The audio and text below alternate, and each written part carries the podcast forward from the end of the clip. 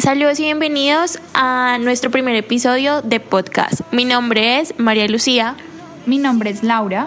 Y junto a mis compañeros Luis y Catalina somos estudiantes de Administración de Empresas de la Universidad de Ibagué y estamos cursando la materia de Responsabilidad Social Empresarial.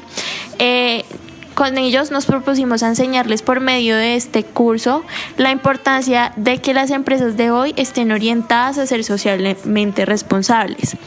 Eh, en el ámbito empresarial, cuando se habla acerca de ser responsablemente sociables, eh, a esto nos referimos que eh, a los compromisos que tiene cada empresa para los actores que hacen parte de su entorno, sin, sin desviarse del rumbo al cumplimiento de los objetivos económicos por medio de las acciones éticas.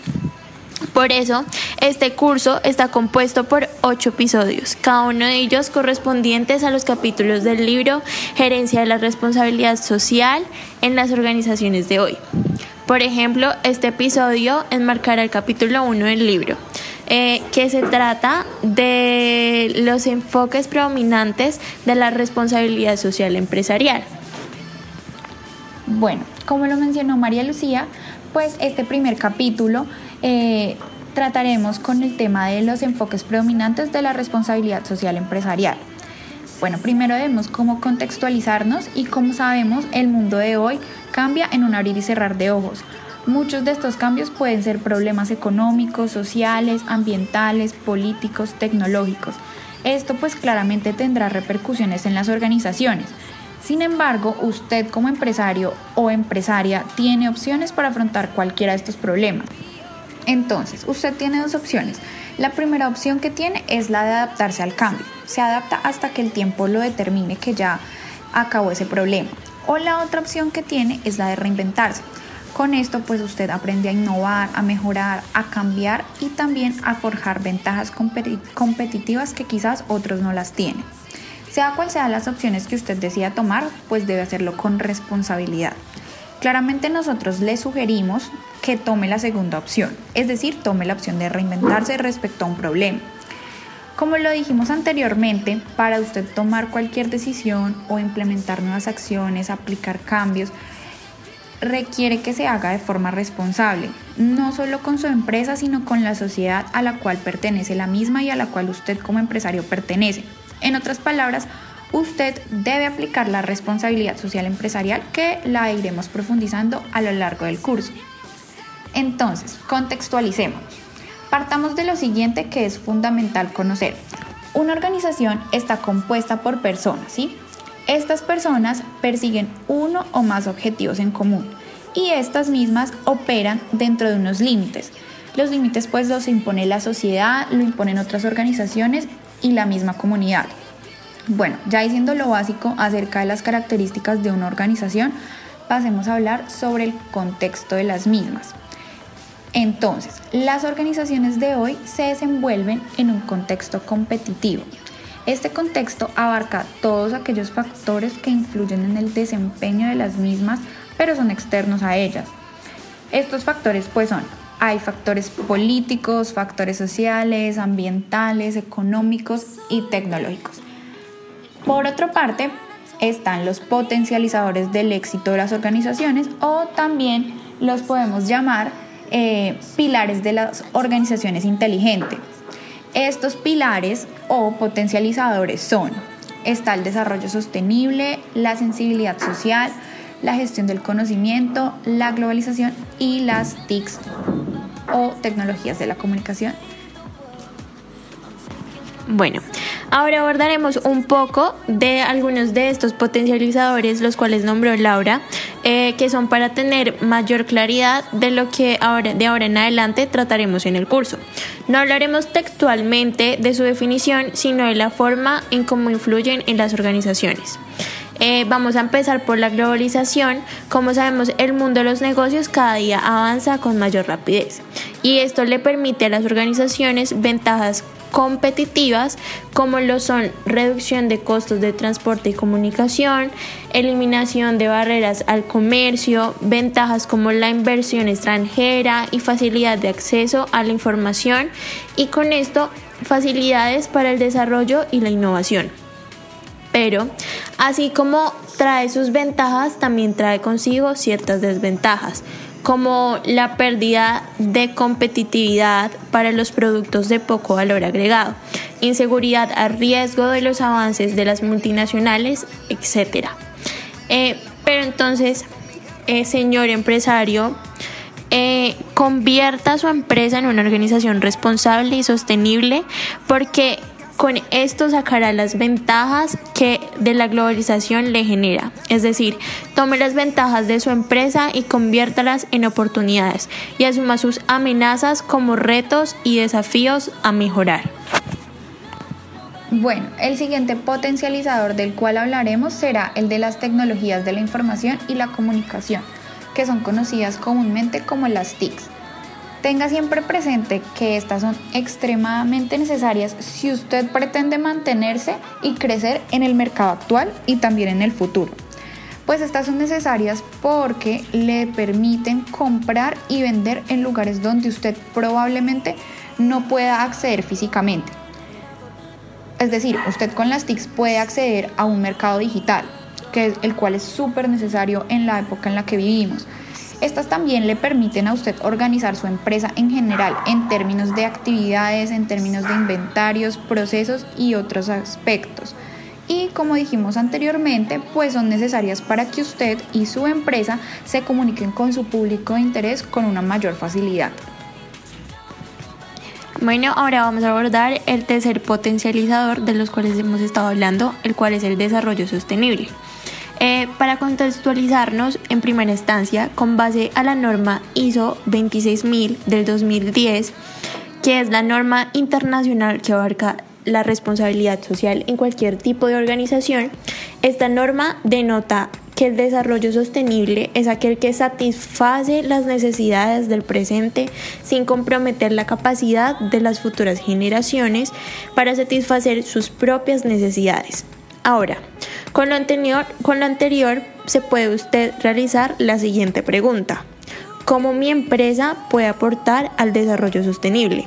La respuesta a dicha pregunta la sabremos con el pasar de este curso, porque cuando usted como empresario ya sepa cómo aplicar la responsabilidad social empresarial, estará aportando un desarrollo sostenible a la sociedad, a su empresa, a sus trabajadores y a todos los colaboradores con los que trabaja. Bueno, Luego está la sensibilización social o cohesión social. Esta consiste en cómo usted se preocupa y con base a esa preocupación, qué cambios va a realizar y de qué forma se compromete a implementar acciones que ayuden a problemáticas sociales como lo son la pobreza, como lo es el calentamiento global o la falta de acceso a una educación o salud digna.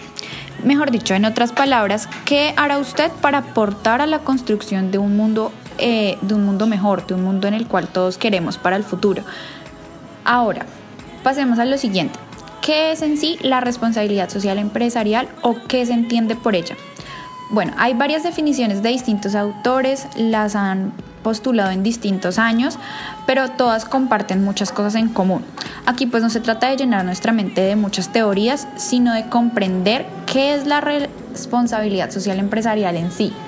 Entonces, nosotros pues tomamos un resumen con base a las distintas teorías de los autores para determinar eh, que es un conjunto de procesos coordinados que desarrollan las organizaciones, es decir, que usted como empresario debe desarrollar desde la gestión administrativa con la finalidad de tener ventajas competitivas y a su vez mitigar los impactos sociales y ambientales que su empresa le puede llegar a generar al entorno. Usted debe sí o sí aplicar la responsabilidad social empresarial, pero no solamente como una filantropía, sino aplicarla como un modelo de gestión pues de esta forma es que su empresa podrá afrontar los desafíos que la sociedad actual plantea. ¿Por qué?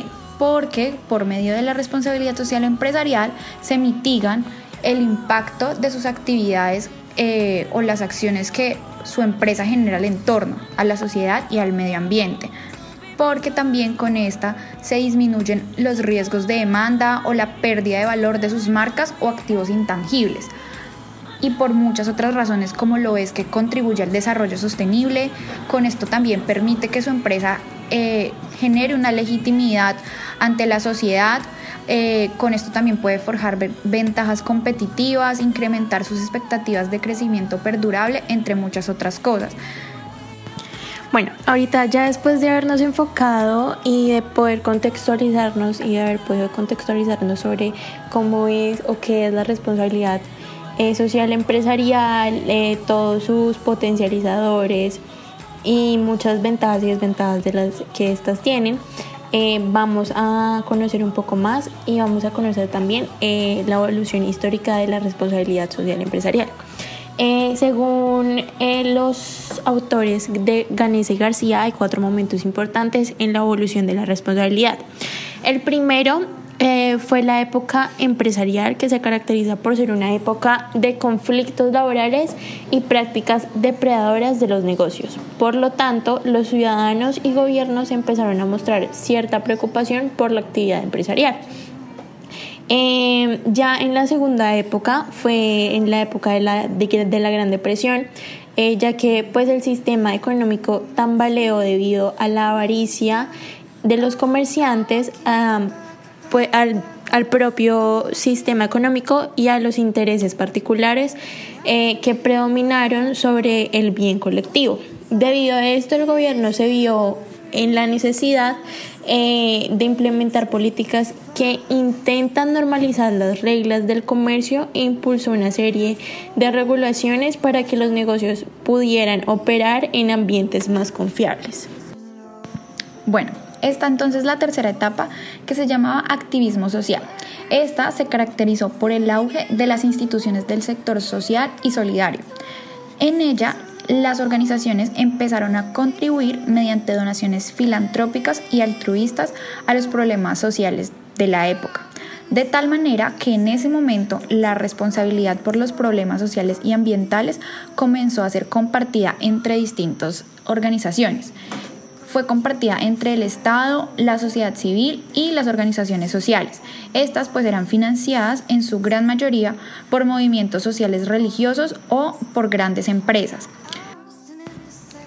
Bueno, lo anterior dio como origen a las políticas gubernamentales que fomentaban las donaciones mediante deducciones del impuesto o por obligatoriedad. La última etapa, que es la cuarta, fue la época de la conciencia social contemporánea. Esta se caracterizó principalmente por la toma de conciencia de la sociedad y las empresas de los problemas ambientales y sociales, que eran los que impactaban no solo a la sociedad misma, sino sobre todo el modo de operar de las organizaciones y su desarrollo. Ya para terminar eh, el capítulo de la evolución de la responsabilidad social en la historia, vemos otras visiones de esta evolución correspondientes a seis fases que contemplan eh, Yepes, Peña y Sánchez, eh, que, son que se apoyan en los cuatro eras de Murphy ya que para estos académicos la historia de la responsabilidad social se puede analizar desde las fases que ellos proponen las cuales son la precursora, la filantrópica, la crítica eh, de los problemas, reconocimiento y la del compromiso. Bueno, ya que hemos terminado de ver la evolución histórica de la responsabilidad social, ahorita podemos ver los enfoques predominantes de esta. El primer enfoque predominante es ético-moral.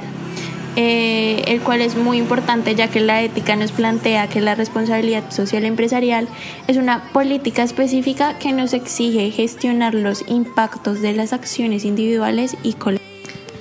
Es por eso que la ética y la moral están ligadas, pero pues no se deben considerar eh, como reemplazo en las acciones humanas. Em, es por eso también que la diferencia entre la ética y la moral es que la moral pretende orientar eh, las acciones en un sentido normativo y la ética pretende ayudar pues en el proceso de tomar decisiones de una organización respecto a los criterios o valores de carácter universal. Ahora está el enfoque social filantrópico, que consiste en que una empresa, aunque cumpla estrictamente con la ley o con lo que el Estado impone, no significa que ésta esté actuando con responsabilidad, porque la filantropía no es un regalo de la empresa a la sociedad, sino es una devolución de, de todas aquellas acciones que pueda que no esté aportando a la sociedad. Entonces, consiste en que los empresarios, usted como empresario, eh, debe reinvertir en la comunidad y en la sostenibilidad ambiental antes de que sus acciones o las acciones que implementa su empresa afecten de forma negativa eh, el entorno donde se desarrolla. Bueno, ya como tercer enfoque eh, y último es el enfoque económico empresarial. Y ya como sabemos en todas las empresas los directivos de o los accionistas, la junta de accionistas les exigen eh, resultados a sus directivos o a sus administradores, en su mayoría pues económicos, ¿no? de plata, dinero. Entonces, em, sabemos que para modificar su línea de pensamiento eh, de toma de decisiones que pueden tomarse con afán y, que no sirven para conquistar el mercado, se debe implementar la responsabilidad social empresarial. Eh, ya que se requieren diferentes eh, directivos con convicciones y liderazgos verdaderos, eh, entendiendo este último como la versión ética de la acta administración, puesto que una empresa debe no solo mirar en sus clientes, sino también debe mirar e incentivar el desarrollo de sus empleados, ya que este sirve para que eh, pueda haber más ambiente laboral eh, sano y así poder elevar tanto la competitividad eh, y capital social de su de su empresa y no solo de su empresa sino también mejorar sus ventas bueno y muchas cosas que esto se da gracias a la implementación de la responsabilidad social empresarial en, dentro de la empresa.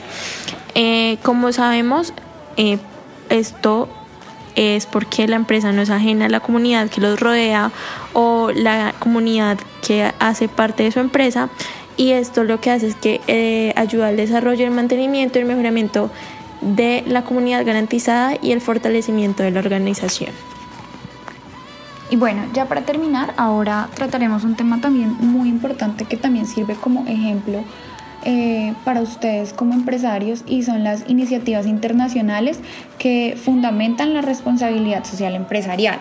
Entonces, pues a lo largo del tiempo y alrededor del mundo ya se implementa en muchas organizaciones, tanto públicas o privadas, la responsabilidad social empresarial. Entonces, pues eh, eso hace parte ya de su plan de negocio, ya sea pues de una forma sencilla o de una forma más profunda o importante. ¿Por qué? Porque gracias a, a que varias empresas en el mundo han creado una base fundamental para que las demás eh, se puedan guiar o las tomen como ejemplo. Esto pues es gracias a que las empresas se han dado cuenta que al igual que la calidad, el mercado y la gestión humana, la responsabilidad social empresarial es un aspecto muy importante y de mucha denotación para tener una ventaja competitiva frente a los demás. Para poder mirar mejor eh, sobre la responsabilidad social empresarial internacionalmente, podemos ver los principios del Pacto Global mm, de las Naciones Unidas, eh, el cual es una iniciativa de los Estados Unidos para fomentar a las empresas privadas a mitigar los retos sociales y medioambientales. Eh, los cuales son consecuencia de la globalización. Para esto las empresas tienen el objetivo de crear iniciativas voluntarias en conjunto con las Naciones Unidas, entidades públicas, entre otras, para contribuir al desarrollo sostenible eh, en la comunidad local o internacional. Para ello existen 10 principios universales en cuatro áreas temáticas. Eh, estas cuatro áreas temáticas son las siguientes. Eh, derechos humanos, estándares laborales, el medio ambiente y la anticorrupción. Estos eh, sirven con, o bueno, son con el fin de que las empresas ayuden a crear un mundo más justo y equitativo.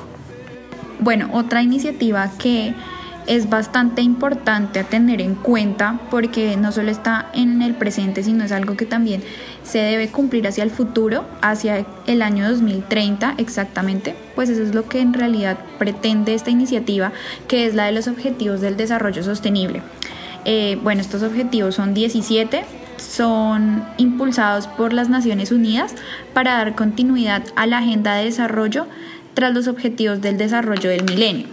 Entonces, estos objetivos eh, son, como lo dijimos, una guía que se centra en erradicar distintos problemas sociales como lo son la pobreza.